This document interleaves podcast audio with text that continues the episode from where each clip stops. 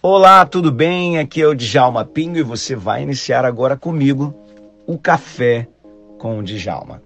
Uma palavra, uma instrução e uma bênção para a sua vida. O nosso objetivo aqui é trazer para você, na palavra de Deus, conhecimento, inteligência, sabedoria para tomada de decisões diárias. Então escute mais uma palavra do Café com o Djalma. Fala, meu amigo. Boa tarde. Tudo bem? Como é que está? Você está longe, né? É, eu estou aqui em Canaã dos Carajás, aqui no Pará. Meu Já ministrei Deus. É, uma palavra agora no almoço, né, para empresários. E hoje à noite ainda tem uma ministração aqui. Estou voltando para casa. Estou fazendo aqui, a, participando aqui de um quarto de hotel aqui uhum. em Canaã dos Carajás. É uma honra. Legal. Ó, muito obrigado pelo. A gente sabe que a sua vida é uma loucura, assim. E aí, poxa, você, você aceitar participar de uma live comigo é uma honra muito grande. Agradeço pelo carinho, pela amizade e tudo. Né? É... E essa, essa, essa mastermind, Claudio, que eu, que eu procurei fazer, é... ela tem um objetivo assim, bem, bem claro, que é ajudar as pessoas. Porque eu recebo muitas perguntas assim, tipo, como é que eu faço para descobrir o meu propósito? Como é que você descobriu que era isso? Foi para isso que você nasceu, né? As pessoas têm uma ideia de que quando a gente chega num determinado nível, de que aquilo meio que caiu do céu pra gente, né? Veio assim, ah, Deus falou assim, olha, faz isso aqui. E aí eu fui lá e fiz, né? Mas as coisas não funcionam assim, é um negócio... É, é... Para cada pessoa acontece diferente, mas é um negócio muito distinto, né? E aí eu convidei bastante pessoas. Olha quem teve aqui com a gente, só amigos seus, né? Doutor Eil Macunha, foi fantástica aqui a participação dela. Pastor Odilto participou com a gente. Nani Azevedo, Mark Anderson, Douglas Gonçalves, o filho do, do, do, pastor Josué, que tem um trabalho com jovens assim bem bacana, o Jesus Copy, né? Sim. Muito legal. O Rafael Bittencourt, a pastora Elisete, o Renan de Mello, a Isa Reis também teve uma participação ontem muito legal aqui, o Eduardo Gonçalves, e hoje a gente está indo para o último dia, né? É, e eu pedi você para me ajudar e fechar esse, esse, esse congresso para mim, né? Então, muito obrigado aí, meu É um prazer, irmão, um grande prazer. Então, deixa eu, deixa eu fazer, eu vou fazer um comentário, e aí queria que você, que você me ajudasse aqui. Uh, o, seu, o seu ministério é um ministério que, assim, no início, talvez tenha uh, as pessoas que viram você começar a aparecer assim, talvez se assustaram um pouco, e tenho certeza que você sofreu durante um bom tempo com isso, depois levou isso de boa, que era a questão das pessoas criticarem o teu jeito brincalhão e tal, aí tem gente que dizia, ah, então, né, isso, isso aí não é pregar, então isso aí é stand-up, isso aí, cada um falou uma coisa, mas o mais interessante, assim, é que você vestiu esse propósito. E eu, como, como, como neurocientista, como alguém que entende um pouquinho sobre essa questão do cérebro, e uma das coisas que eu tenho aprendido muito ultimamente, é que as coisas, uma das formas mais é, eficazes de se ensinar é justamente quando você aciona nas pessoas o que nós chamamos de é, sistema parasimpático. O sistema parasimpático é aquele sistema que você abre a pessoa para aquilo que você vai falar. É, em inglês é chamado de rest and digest, quer dizer, você descansa e digere. Olha que coisa legal. É o mesmo, é o mesmo, é, é, é o mesmo sistema que faz com que a pessoa relaxe. Sabe quando a gente para para assistir um filme, você relaxa e aí está comendo a pipoca? Tudo aquilo que está sendo falado ali está entrando com facilidade. E pessoas como você, que tem a facilidade de, de brincar, de encarnar e de fazer a pessoa se apaixonar por você, abre a mente da pessoa para que o ensino, aquilo que você está aplicando, funcione, né? É, é, ele fique gravado então, isso acaba sendo muito mais eficiente do que uma pregação onde você bate, bate, bate, bate, a pessoa sai dali atordoada e às vezes nem aprende aquilo que foi a proposta né, de ensino. Você, você, você... fala um pouquinho para a gente um pouco desse teu ministério aí. Bom, é, na verdade é o seguinte, eu é, tive uma grande descoberta a respeito de mim mesmo ao longo da minha caminhada, certo? Depois, com o meu ministério, eu, descobri por que, que eu fui tão abandonado, por que, que eu fui tão rejeitado, por que, que eu vivi num ambiente de aparente é, grande sofrimento. Porque, na verdade, eu estava sendo forjado eu estava sendo preparado. Né? Eu, eu até entendo que durante essa forja, durante todo esse trabalho, é, normalmente Deus nem sempre nos comunica, não nos deve satisfação. Mas eu aprendi a ter muita resistência e é, aprendi isso com as minhas adversidades. Então, quando eu entrei nesse ambiente onde é, eu começo a falar de uma forma bem humorada para um ambiente que isso é muito confuso para eles, certo? É muito confuso porque era uma quebra de paradigma. Era muito confuso porque a quebra desse paradigma vinha com sucesso. Então, se eu venho quebrando um paradigma e, e acabo sofrendo um fracasso, isso uhum. era mais aliviante para aquelas pessoas que estavam me observando, certo? Uhum. Mas como a quebra do paradigma me trouxe um sucesso, aí eu tinha dois problemas. A quebra do, do paradigma e a inveja que as pessoas E a inveja que, que produziu, é. E, exatamente. Então eu enfrentei realmente muitas críticas e eu tive que enfrentar. Como eu sou da roça, de alma, a roça ensina muita coisa para gente. A roça ensina que uma é, estrada, uma rodovia, sempre começa com uma picada. Com alguém que vai chegar lá passando um facão no meio dos espinhos, sabe? E abrindo os primeiros caminhos, levando arranhões, levando picadas de inseto, enfrentando essas adversidades, certo? E da picada a gente tem uma trilha, da trilha a gente tem um caminho, do caminho a gente tem uma ruazinha, e aí vai chegando até. Então eu entendi que eu estava passando por esse processo.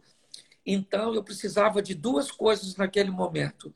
Eu precisava do resultado e da aceitação. A minha vida sempre foi pautada em resultado e aceitação. Certo? Não me bastava só tirar a água da rocha eu tinha que tirar a água da rocha e continuar é, aprovado por Deus. Certo? Essa aceitação que você fala, era aceitação das pessoas, uma aceitação sua ou uma aceitação divina? O que, que você, você...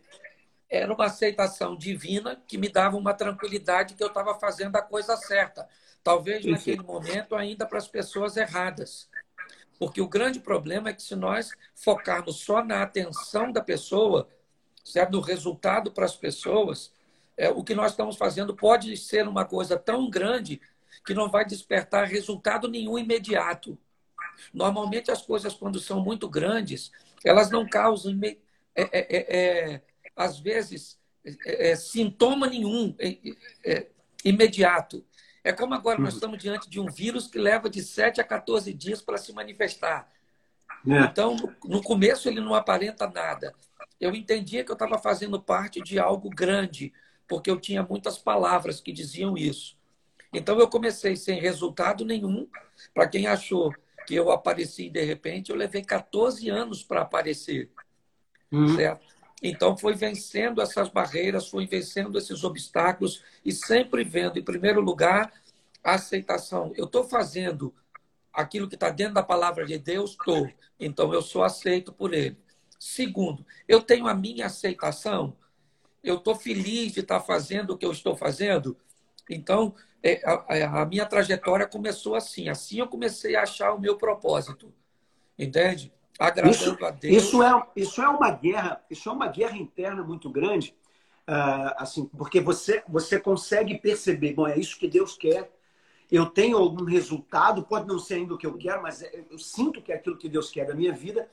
Mas quando você começa a observar outras pessoas que você gostaria que te aceitasse, que você gostaria que te desse, ó oh, meu filho, vai em frente, é isso aí mesmo, você está indo muito bem, de repente você não consegue ter a aceitação de todos. Essa crise que foi vencida facilmente, você, você teve assim, você conseguiu romper isso facilmente? Ó, oh, facilmente não. Por exemplo, é, eu cheguei é, falando de uma temática. E a maior autoridade da época da temática que eu cheguei falando me convidou para um almoço e me disse que eu estava fazendo tudo errado. Entendeu? Então. Incentivo era, bom, né, de início? É, era uma grande referência para mim, e de repente essa referência me diz que eu estou no caminho errado. Então me doeu muito. Ali eu senti uma boa vontade de, de parar, de que realmente era uma grande autoridade. Então era alguém com muito mais experiência do que eu, mas eu tinha. É... Como é que eu vou dizer? Eu tinha algo dentro de mim, cara, que falava comigo que não estava errado. Não, não entendeu? Vai. Que eu devia prosseguir, era que é só uma questão de tempo e eu ia ver o resultado. Permaneça. Sabe aquela historinha? Fica em Jerusalém, independente do perigo, independente da perseguição, da dificuldade. Exatamente. Permaneça em Jerusalém, porque eu vou mandar sinal de que é, você está no lugar certo. Foi muito difícil, cara, porque eu sou ser humano. Então a gente espera sempre a aprovação das pessoas, certo? Uhum. E eu tinha é, assim adjetivos bem pejorativos, né, cara? Palhaço, animador de auditório, sem conteúdo. Eu tinha, eu tinha umas pedras boas que, que tacavam em mim, né? Que no fundo, no fundo, o meu próprio ministério dava para elas. Entende? Eu não podia hum. nem reclamar das pedras, porque às vezes eu assistia meus vídeos e eu realmente era um palhaço. Certo? É, a, a única coisa é que o, numa, não numa conotação pejorativa, não. Sim, sabe? sim. Mas do entretenimento, sabe, da diversão. Eu era realmente um cara que fui chamado para o entretenimento. Tanto é que eu fui um dos primeiros pastores a fazer stand-up.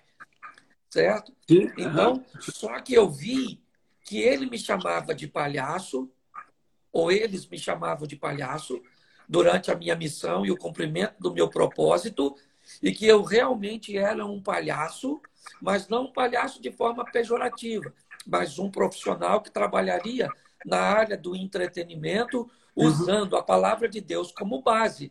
Foi difícil, irmão. Não foi fácil, não. Não vou dizer para as pessoas que estão aí, né? Eu enfrentei até quadros depressivos, mas é, eu venci. Glória a Deus. Mas desculpa aqui, não, não, não é, é uma correção que eu vou fazer, não. Mas na verdade, assim, você tinha todo o objetivo de, da pregação do evangelho, mas usou como um canal de atingir as pessoas esse lado sim, de entretenimento, sim, vamos dizer assim. Sim, né? exatamente. É. A base, os princípios, é porque eu usei uma linha que o pessoal criticava muito do lado de lá. O pessoal hum. dizia que mandavam mensagens para a gente de forma subliminar. E quando eu comecei a mandar mensagem para o mundo secular subliminar, eles ficaram chateados comigo.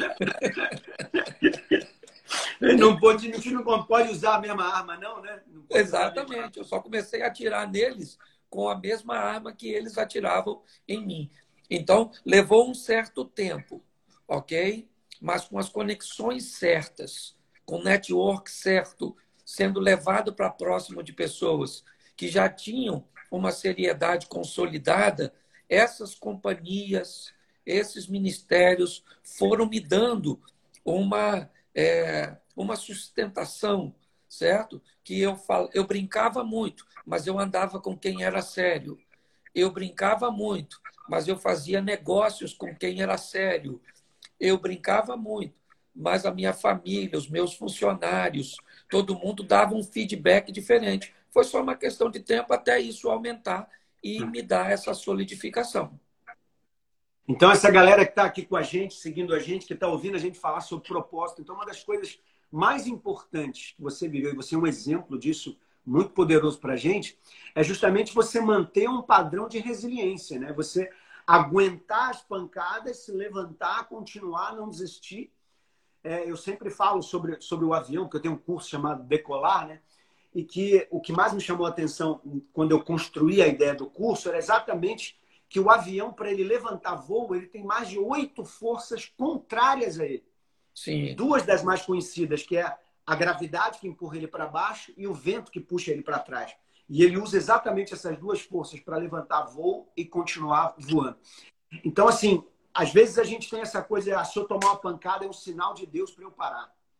Não, se, se, se não me aceitarem é um sinal de Deus para que não era a vontade dele. E, na verdade, se a gente fosse ouvir vozes desse tipo, a gente nem saia do lugar, né?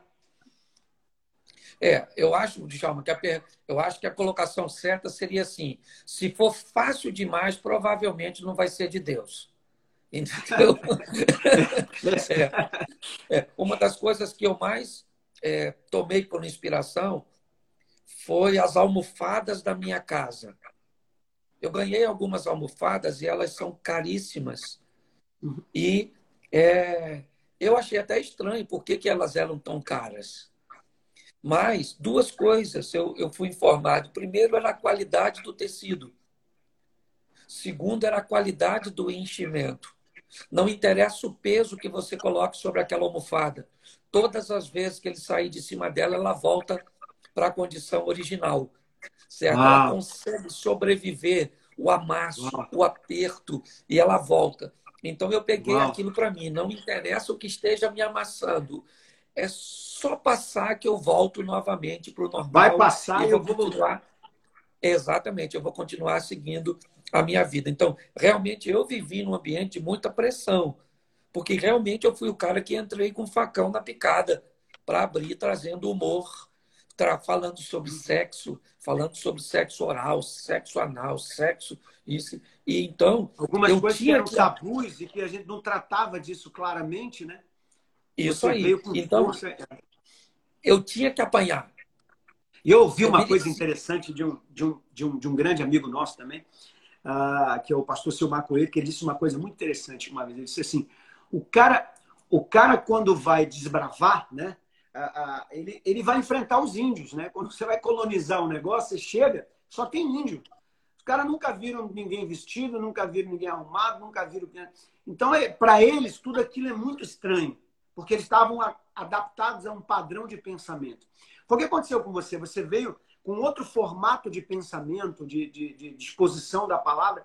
E quando isso acontece e se tem que mudar o padrão de outras pessoas, isso causa um constrangimento para essas pessoas, que com o tempo vai se adaptar. O que elas não perceberam, e eu não sei se isso foi uma direção de Deus na sua vida, ou se, se foi estratégico, até uma pergunta que eu te faço, se você viu o cenário futuro e criou isso como uma estratégia, ou se foi o Espírito Santo que foi te conduzindo para isso. Por quê?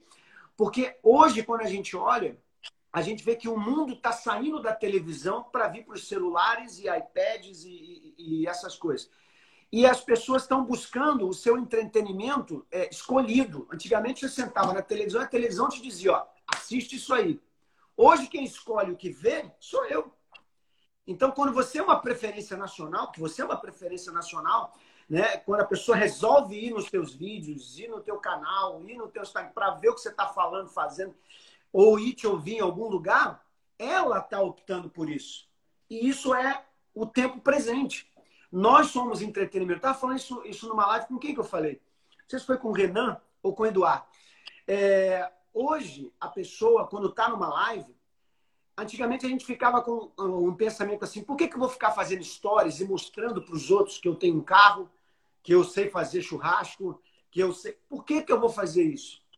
Eu vou fazer isso porque o mundo mudou. Hoje as pessoas querem entretenimento e às vezes o entretenimento delas sou eu. Sim. É saber como é que o que, que o pastor Cláudio está fazendo nesse lugar que ele está fazendo.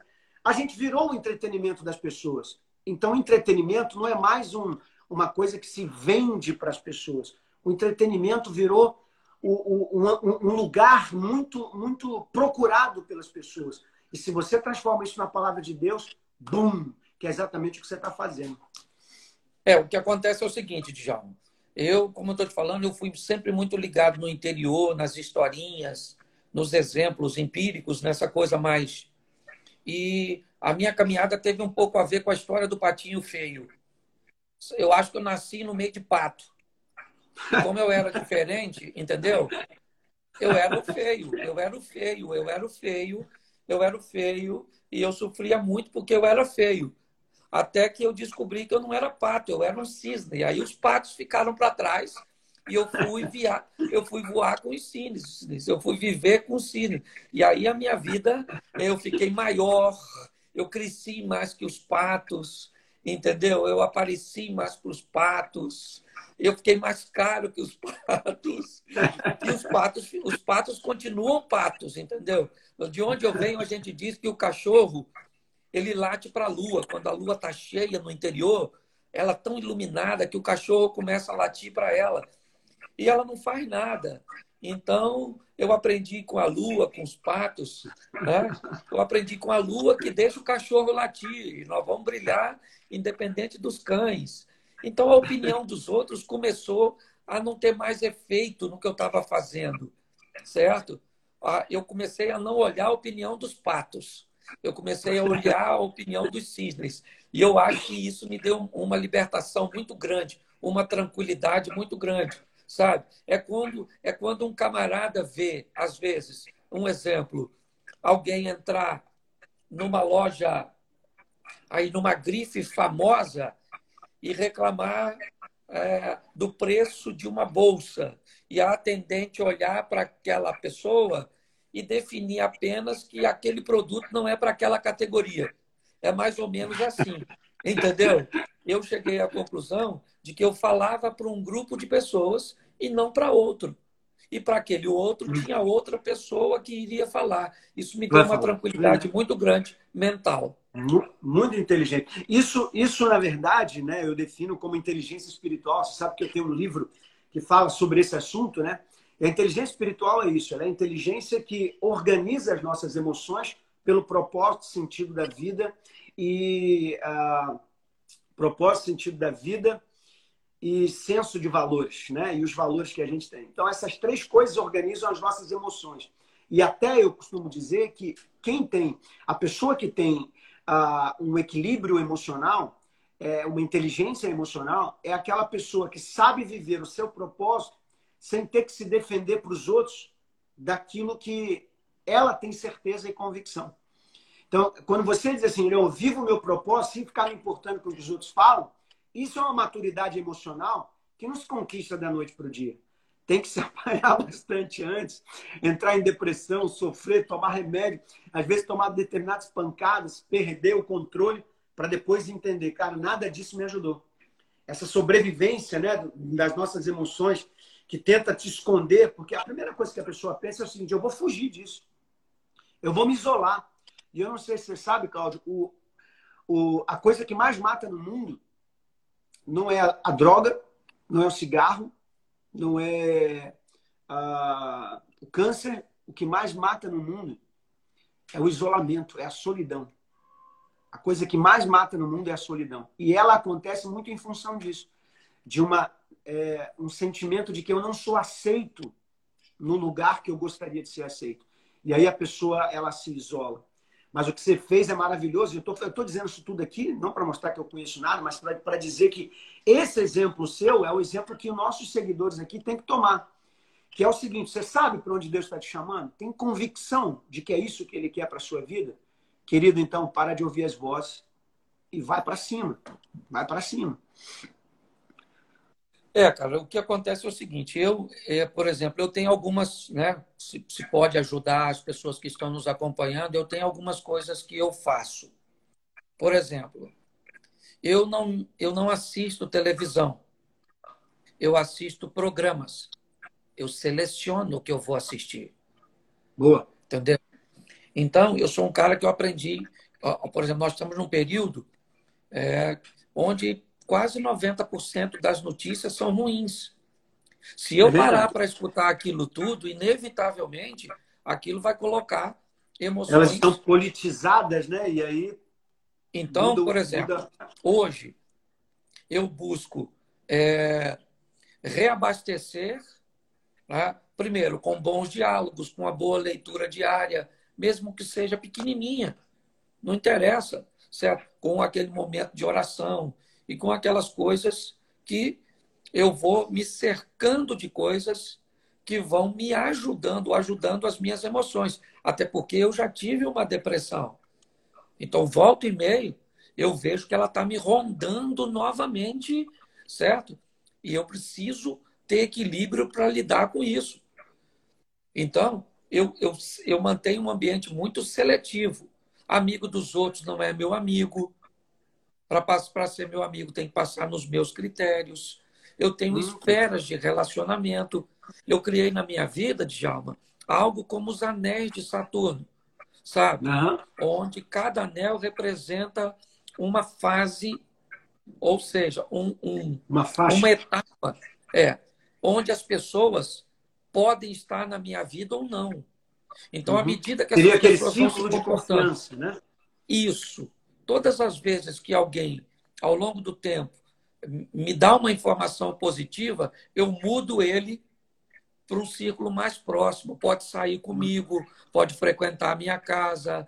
Você está entendendo? E, e, se fizer alguma coisa, eu não descarto mais ninguém. Eu só coloco cada pessoa no lugar certo. Pelo menos para Jesus mim. fazia isso, né? Jesus fez isso. Né? Sim. E isso aí. Isso me ajudou muito a manter esse equilíbrio. Por quê? Porque qualquer coisa, irmão, de errado pode atrapalhar meu propósito. O que está é. em jogo é o meu propósito, certo? É a Sim. minha missão. Então, eu é, tudo aquilo que pode atrapalhar, seja uma pessoa, seja um hábito, seja qualquer coisa, eu, eu evito e coloco no lugar certo. Por exemplo, eu certo, tenho uma atividade. Eu tenho uma atividade com amigos que me oferece muito prazer. Show de bola. Mas essas atividades estão tomando um lugar muito grande que está me roubando espaço de cumprir o meu propósito, de investir em mim mesmo. Então, eu sou obrigado a diminuir esse prazer para continuar no propósito. Entende? Boa. Então, eu trabalho mais ou menos dessa forma. Isso também ajuda muito, né? É, porque tem uma pesquisa que diz que nós somos a média das cinco pessoas que a gente convive. E isso é uma realidade, é, não só pela questão de você é, acabar assim, sendo influenciado mentalmente, mas como também você, você acaba é, é, modelando os seus raciocínios. Porque eles vão, te, eles vão falando sobre os raciocínios deles e a tua mente passa a raciocinar igual. Então, se elas são pessoas que pensam errado sobre algumas coisas, eu vou começar a pensar errado. E o pior é que o meu cérebro, por gostar delas, não vai bloquear isso. E eu vou acabar me tornando igual a elas. Então é um fator muito normal isso. Por isso, essa, essa seleção que a gente faz, que você disse que faz, e isso é muito importante, de deixar as pessoas certas perto da gente, a gente está medindo também um pouco das influências que a gente vai receber, né? É, outra coisa, Djalma, eu trabalho também com admiração e respeito. São duas coisas que eu, por exemplo, nem todo mundo que eu respeito eu admiro. E nem todo mundo que eu admiro eu respeito. Tem gente que eu não respeito nem admiro. E tem gente que eu admiro e respeito. Eu, por exemplo, eu ouço, assisto é, indivíduos que eu admiro pelo talento, mas eu não respeito pelos valores. Já entendi, tem gente entendi. que eu respeito os valores, valores. Os valores são dissonantes, né? Exatamente. Então, eu sou capaz de olhar, às vezes, um, ou de ouvir, às vezes, um, um humorista, porque é também a minha área, que é extraordinário a nível de talento e que eu tenho uhum. uma admiração muito grande por eles. Não vou citar nome aqui, mas tenho. Uhum mas que eu não tenho respeito nenhum por eles por causa de seus valores. Entende? Eu já tenho outras pessoas que eu respeito. Isso é importante, por... isso é importante você, você falar, que eu acho legal, que é o seguinte: eu não sei se foi Mike Murdock que disse isso, mas aquilo que você respeita, você atrai. Então, o fato de você não respeitar aqueles valores que ele tem, acaba deixando de longe. Né? Exatamente. Né? Se protegendo. Perfeito. Sim, é, acaba o conteúdo daquela pessoa acaba me sendo apenas uma fonte de pesquisa e não de Boa. influência. Entendeu? Perfeito. Eu pesquiso, por exemplo, ouvindo e às vezes indo a stand-up ou entrando num multishow para assistir alguma coisa, só para que a galera que está ouvindo aí entenda do que eu estou falando, entendeu? Onde é. tem muito humor, ainda que seja um humor às vezes ruim, mas eu eu também tenho que fazer uma pesquisa para porque eu também converso com o povo de lá para me entender qual é qual é a linha. Então uhum. eu trabalho com admiração e respeito. Tem muita gente séria que eu respeito muito, mas não admiro nada porque acho que faz tudo errado, apesar de ter os valores certos. Entende? Já tem Perfeito. gente que eu admiro e respeito, pô, falo, pô, cara, eu admiro essa pessoa e respeito, entende? Mas, é, e tem gente que eu não admiro e nem respeito. Então, é eu sou bem enjoadinho com isso, sabe, Djalma?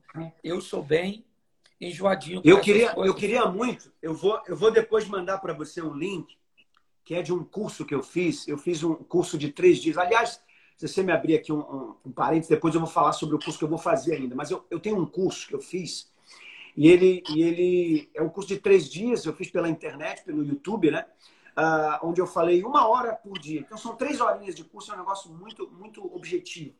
Onde eu mostro o que, que a ciência descobriu sobre essa questão de travamentos. Porque eu vejo, eu vejo que você fala muito de, de, de questões de que você era travado por algumas coisas e que você conseguiu desbloquear. Eu queria muito que você visse esse curso, porque talvez ali tenha algumas coisas que você pode até aproveitar Legal, legal. quando você diz isso, porque hoje a ciência já sabe como é que uma criança, por exemplo, que viveu isolada, que foi rejeitada, que sofreu bullying, que não é o seu caso, é, é, que foi estuprada, né? que não é o seu caso. Então, crianças que sofreram na infância, elas sofrem um tipo de metilação genética. O que é a metilação genética?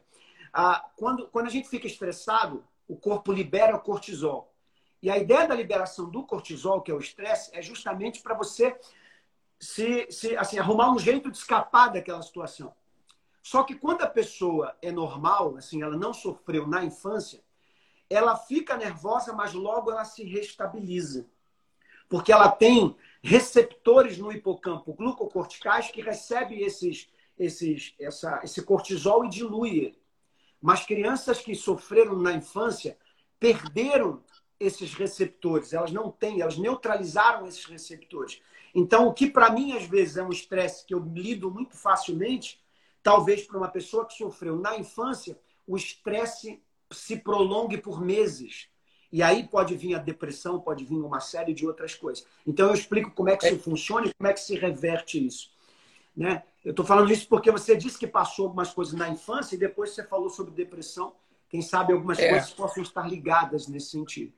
E é, aí, no que diz respeito a... Pode terminar.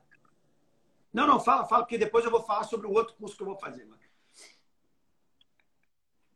Tá. O que acontece é o seguinte, eu, é, até usando essa linha do que você está dizendo, quando eu, tra eu trabalho muito com casais, Sim. e eu trabalho sobre os resíduos, certo? Todos os conflitos, eles deixam um nível de resíduos. Alguns desses resíduos, eles são orgânicos.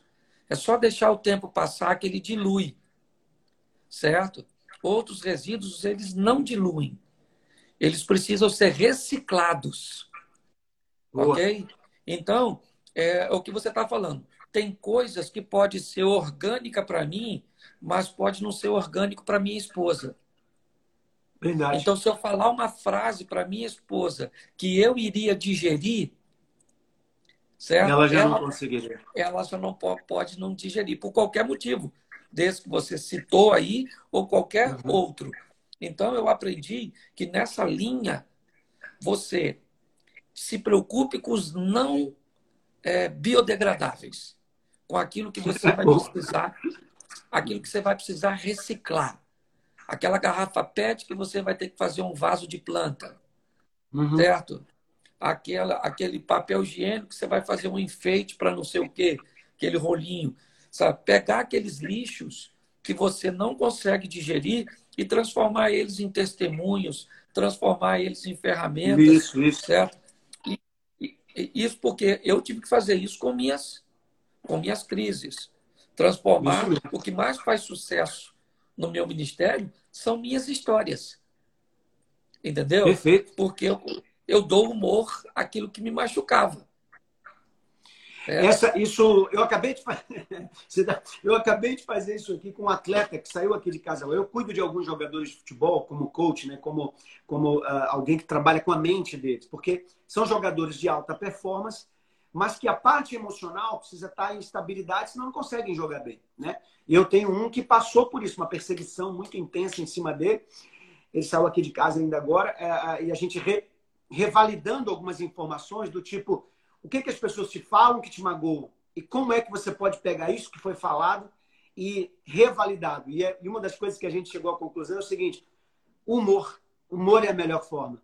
Quando as pessoas falam uma coisa que você sabe que você é fraco e vai ficar magoado, então você dá uma sacaneada em você mesmo, dizendo assim, pô, você vai ficar chateado com isso. É possível que você vai, você vai aceitar isso dessa forma, assim, né?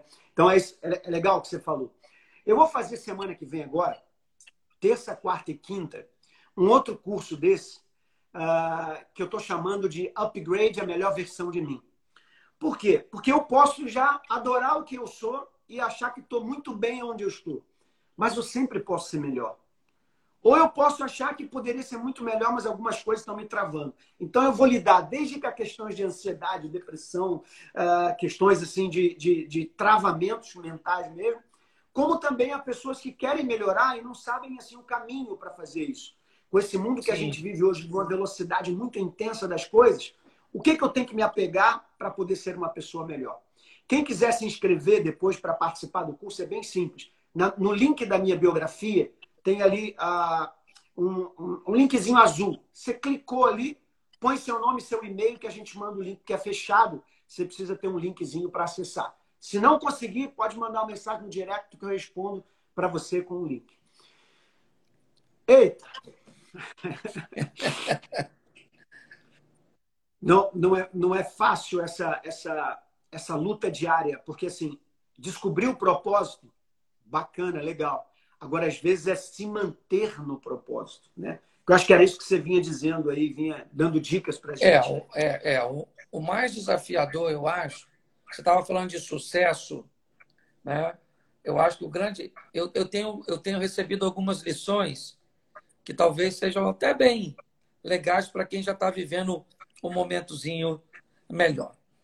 Primeiro, que ninguém é, é famoso é, a gente só está famoso.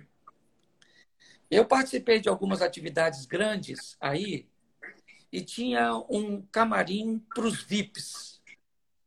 E já é o quarto, terceiro ou quarto ano que eu participo. E nessa última vez que eu fui, um camarada que já tinha entrado comigo das outras vezes foi barrado. Porque já não estava mais em ascensão. Olha. E aí ele não entrou. Quando a gente estava entrando junto, eu estava autorizado a entrar e ele não. Assim que eu entrei, eu ouvi uma voz falar dentro de mim: dá uma olhada para trás, porque daqui uns dias você não entra. O que ele está sofrendo muito, hoje é o que você vai sofrer amanhã. Porque as muito coisas bom preparar isso. dessa forma. Eu acho que Hoje, Djalma, uma das coisas que nós mais temos sofrido, nós estamos prestes a ir a uma grande depressão digital. Entendeu? Pessoas que vão postar coisas e ninguém mais vai ver. Vai diminuir uhum. o número. E as pessoas não vão suportar não serem mais vistas. Serem mais conhecidas. Eu recebo, eu recebo mensagens, Djalma, de gente pedindo para eu anunciar a rede social do filho, porque o filho está depressivo porque posta coisa que ninguém assiste. Ninguém Entendeu? É verdade, é verdade. Então, é. Elas então, colocaram eu acho... a aceitação que a gente tinha no convívio, hoje ela está refletida aqui, né? É. Qual é o grande problema do propósito? É que o propósito vai te empurrar para o sucesso. Uhum. Certo? O reconhecimento, sucesso. O reconhecimento, exatamente. E quando você chega no reconhecimento, a pergunta é: o que, que você vai fazer quando você não tiver mais ele? Boa.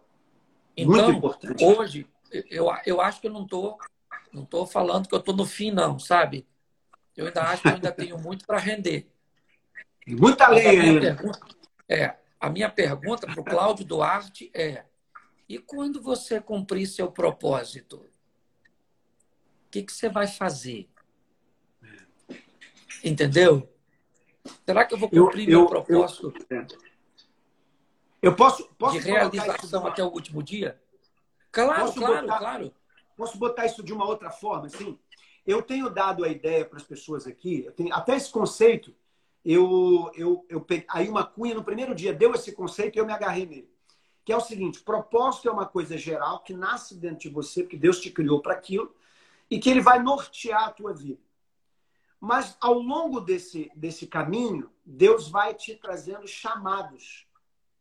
Então, eu, eu acho que eu colocaria assim isso que você falou. Você, Sim. num determinado momento do seu propósito, você vai ter um chamado de ser famoso, que vai estar muito conhecido. Mas pode ser que, de repente, você desça desse degrau da fama para continuar servindo num outro patamar de conhecimento. Sim, legal, legal, nível. legal. Será que você vai estar preparado para uma mudança de chamado. Por exemplo, eu era pastor de igreja.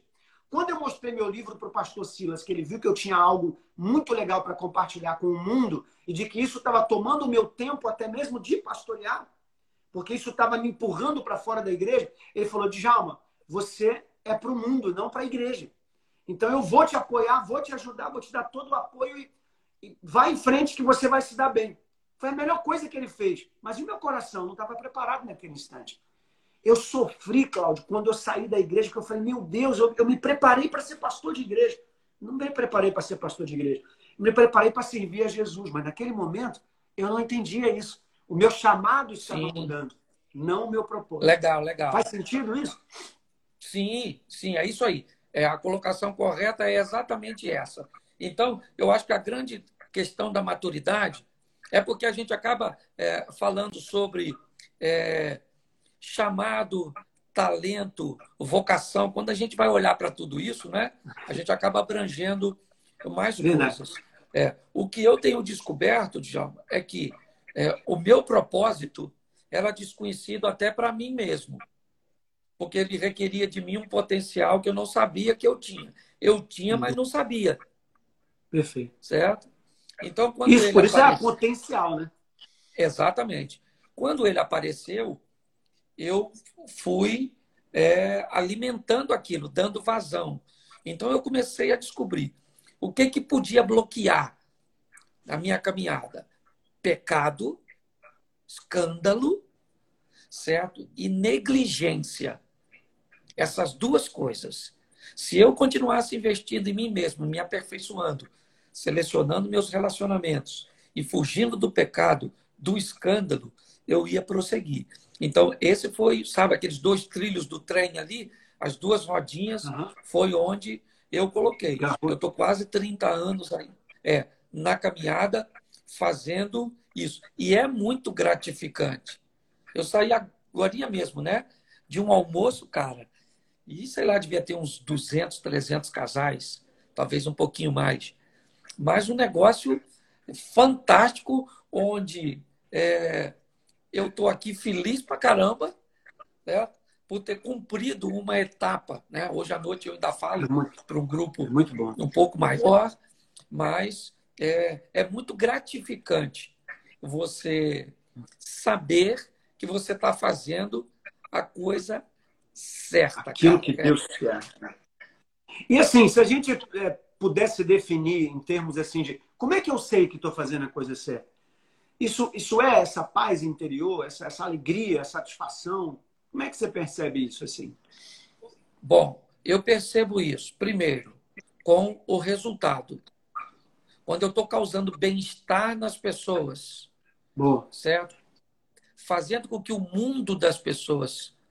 Eu não sei se você sabe, mas a raiz da palavra idiota é, na verdade, é, é egoísmo, é você pensar em você mesmo. Entendeu? Uau, eu não sabia disso. Né? Não, é. Enquanto o idiota é o que pensa em si mesmo, o político é o que quer o bem-estar de todos. Olha que coisa louca. E a gente inverteu o negócio. Exatamente.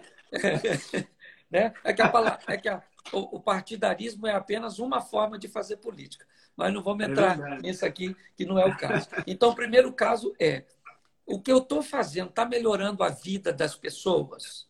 Tá. Uhum. A melhora que eu estou causando está levando essas pessoas a obedecerem a Deus? Está. Então eu já, já tenho duas sinalizações, né? Porque a história de amor, o Djalma, é, ela é muito complexa. Olha como é que, uhum. a, a, a, abrindo aqui só para. A Bíblia diz no Velho Testamento assim: ame a Deus sobre todas as coisas e ame o próximo como a ti mesmo. Me uhum. parece que a estrutura aqui diz: ame a Deus, em primeiro lugar, depois aprenda a amar você mesmo, uhum. para depois você amar o próximo. Certo? Uhum. Então tá bom. Então, quem não sabe amar a si mesmo, não sabe amar o próximo. Aí nós vamos para o Novo Testamento. Jesus diz um hum. negócio maravilhoso. Ele diz: Um novo mandamento vos dou. E já diz que é novo, né? Não é igual. É novo. Exatamente. É, é. Então ele diz assim: ó, ame o próximo como Cristo te amou primeiro.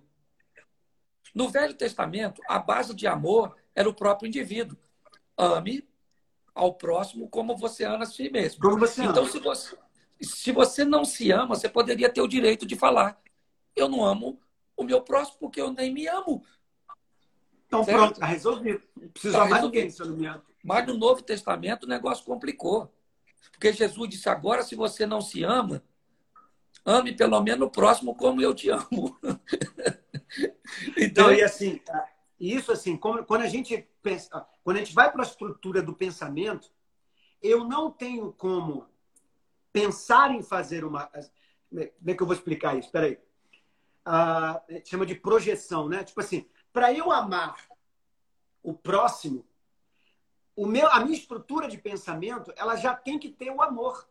Não tem como. Porque eu não sei, eu, eu não sei o que é perdoar se eu não for perdoado. É aquela história do perdão, né? Ah, se eu não me sentir perdoado por Jesus, eu não vou conseguir perdoar as pessoas facilmente.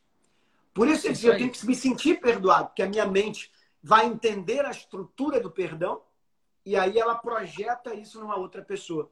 Então Jesus então, fala é o que eu tava... interessante. É.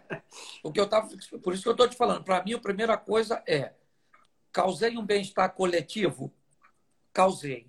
O bem-estar coletivo está quebrando o princípio de Deus? Não. Então eu já estou fazendo a coisa certa porque eu tenho resultado e aceitação.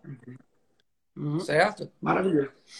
Isso. Aí agora vamos para a terceira satisfação. Agora tem a ver comigo. O que eu estou fazendo está beneficiando outras pessoas. Resultado. O que eu estou fazendo está agradando a Deus. Aceitação. O que eu estou fazendo agora está me agradando. Aí eu tenho realização e paz. Então eu uso mais ou menos assim. Certo? O ciclo fecha, né? Fecha o Isso ciclo. aí. É, é. Primeiro eu tenho que me prender aos princípios então, sempre tem que ser Deus em primeiro lugar. Antes de me uhum. agradar ou de agradar o outro, tem que cumprir o propósito. Vamos repetir, para o pessoal poder anotar lá. Princípios, eu tenho que sentir os princípios, eu estou dentro é, do é, princípio. Exatamente. A primeira coisa que eu vejo, o que eu estou fazendo está gerando um bem-estar coletivo? Coletivo. Entendeu? É a primeira coisa que eu estou medindo, que é a minha esfera do interpessoal. E o Porque propósito tá é para o outro, não é para mim. Isso, é exatamente. É isso. Perfeito. Então eu estou cumprindo, estou fazendo isso, o pessoal está gostando, está respondendo bem. Poxa, está sendo bem assim. Cara, cara, o resultado é magnífico, está cheio, está indo muita gente, muita gente está vendo, muita gente está comunicando. Puf, tá bom. Agora vou pegar isso que eu estou fazendo e vou botar aqui a luz da Bíblia. Botei Boa. aqui. Então, bom, isso aqui esbarrou nesse conceito, tira certo? Isso aqui no seu. E aí, bom, eu estou dentro da aceitação. É aquela historinha, João. Quando o povo tem sede, Moisés recebe a autorização de ferir a rocha para sair a água. Na segunda vez, Deus muda, certo? E quando Deus muda, o Moisés se atrapalha. Porque agora Deus diz uhum. assim: vai lá e fala com a rocha. A cabeça do Moisés dizia: da outra vez uhum. eu toquei e deu certo. Se eu toquei da outra vez e deu certo, falar pode dar errado. Então eu vou lá e toco de novo. Porque quando Deus muda a configuração, o crente costuma se atrapalhar. Certo? Sim, verdade. A configuração mudou, ele foi lá e tocou na rocha. Ele disse que estava nervoso, não sei se estava nervoso que gritasse com a rocha, mas não desobedecia. Não, não é? E o mais Verdade. interessante, irmão, é que saiu, é que saiu muita água. Ou seja, saiu água da primeira vez e saiu água da segunda. O resultado foi bom nas duas ocasiões. Só que na primeira só teve na primeira teve resultado e aceitação e na segunda só teve resultado e não teve aceitação. Então, para mim, Primeiro, resultado. Medir que eu estou fazendo para o próximo. Eu trabalho uhum. para o próximo. Eu vim para essa terra não para ser servido, mas para servir. Eu vim aqui para beneficiar o outro. Ok? Amém. Fiz isso? Fiz. O que eu estou fazendo está à luz da Bíblia? Tá. O que eu estou fazendo está me gerando prazer? Tá. E é nessa vibe que eu vou, irmão. Então, primeiro o próximo para ver o resultado. Depois Deus para ter aceitação. Depois a mim para ter prazer. Muito show. Eu tô aqui, tu vê que toda hora eu olho pro lado, só porque tem um reloginho aqui, que eu fico com medo de cair e não. E não eu não... sei. E provavelmente vai cair com uma hora. Esse negócio de live não é mole. Eles caem na hora errada, né? Então, assim, a gente tem aí hoje uns cinco minutos mais ou menos, e acho que a gente já abordou as coisas conceituais. Eu acho que a gente fez uma live perfeita, maravilhosa. E se, eu, e se você não contar uma coisa engraçada, não fizer uma piada, o pessoal vai dizer assim: não foi o Cláudio Duarte na live com ele. Porque eles só, eles só falaram de coisa séria. Só... Então, conta, conta uma coisa que você, você acha interessante aí, dessa questão até mesmo de, de fazer o que é a vontade de Deus, propósito, não sei, sei lá, qualquer coisa. Bom, um dos meus propósitos que todo mundo sabe, minha missão, é falar de família. Sim. Então eu vou contar uma uhum. piada sobre família, até porque é a minha área. Você está aí, você tá aí falando do que você faz com maestria, me deixe fazer o que eu faço. O que eu faço com maestria. Bom, eu... tinha um, vel... um velório com muita gente, muita gente no velório, e um rapaz se aproximou perto de um familiar e disse: É parente do senhor? Aí ele disse: É, é minha sogra que faleceu. Aí o cara falou: Rapaz, chato, rapaz. E nova? Ele falou: é, Ela tinha 53 anos, morreu. Rapaz, nova? Mas o que, que é? Estava doente? Aí ele falou: Nada, rapaz. O meu burro deu um coice nela e matou a velha. Seu burro matou a velha? Nossa, que fatalidade. Mas ela devia ser uma mulher muito boa, porque o velório tá cheio. E ele disse: Não, rapaz, esse povo aí não veio para ver a sogra, não. Eles estão querendo comprar meu burro. Entendeu? todo mundo procurando o burro. O burro, todo mundo querendo comprar o burro. Irmão, mas sorrir para mim é o melhor remédio. É divertir é o melhor remédio. Saúde emocional, né? Eu sei o quanto ela me vale trabalhar fazendo as pessoas felizes. Fico feliz que cada um trabalha numa esfera e você tem ajudado tanta gente aí com seu trabalho, certo? Com seu material, com sua vocação e seu propósito, viu? Muito obrigado por me permitir fazer parte de um ambiente Eu que legal. agradeço. Eu que agradeço. Tá joia, uma honra muito grande, tá bom? Obrigado. Um grande aí, abraço Deus continue te usando aí poderosamente e até qualquer dia desse, até qualquer hora. Isso. Vamos acertar depois aí a nossa datinha lá que eu te falei. Valeu? Tá bom, já botei na agenda. Tá bom, um então. Um abraço, gente. Tudo de bom. Se vocês estão em boas mãos, fiquem com Deus. Que bênção foi essa? Você acabou de ouvir o Café com o Djalma. Uma palavra, uma bênção e uma instrução para a sua vida. Convide outras pessoas para estar com a gente, porque com certeza Deus tem revelações incríveis para você. Liga o modo QS.